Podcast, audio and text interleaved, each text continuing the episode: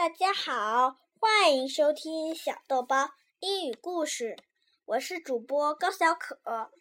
今天我给你们继续讲《西游记》，初念紧箍咒。唐僧骑马和孙悟空前行，忽然一只猛虎从林中窜了出来，唐僧大惊。悟空取出金箍棒，挥棒打去。一棒打死了猛虎，悟空剥下虎皮穿在身上。唐僧不曾杀生，见了这情形，惊得目瞪口呆。两人继续行走，忽然路旁冲出几个强盗，持刀弄棒，要抢行李和马匹。悟空见他们凶狠，举棒横扫过去，一下子把他们全打死了。唐僧吓坏了，责怪悟空不该胡乱杀人，唠唠叨叨的说个不停。悟空哪里受得了，说自己当不了和尚，去不了西天，赌气走了。唐僧只好收拾了行李，一手持禅杖，一手牵马。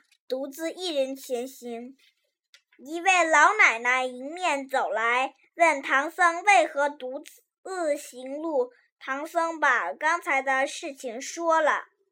老奶奶取出一件锦衣和一顶嵌金花帽，叫唐僧送给孙悟空穿戴。老奶奶教唐僧。念定心真言，说这是紧箍咒，能够约束孙悟空。唐僧连声拜谢，老奶奶现出本相，升上高空。原来她是观音菩萨。孙悟空离开唐僧后，到东海玩了一会儿，后来遇见了观音菩萨，在观音菩萨的劝导下，孙悟空气消了。回来向唐僧赔礼，孙悟空看见了锦衣和花帽，向唐僧讨要来，欢欢喜喜穿戴上身。唐僧试着念起紧箍咒，孙悟空忽然抱头叫喊：“头痛，头痛！”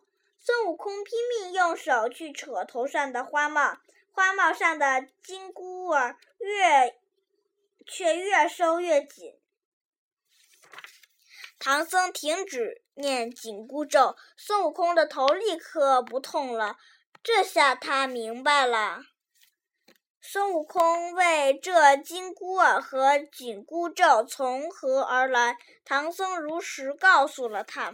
唐僧说：“今后如你不听从我，我就念紧箍咒。”孙悟空答应不再违抗。师徒二人重新整理行装，唐僧骑马。悟空探路，继续西行。好了，今天的故事就讲到这里，再见。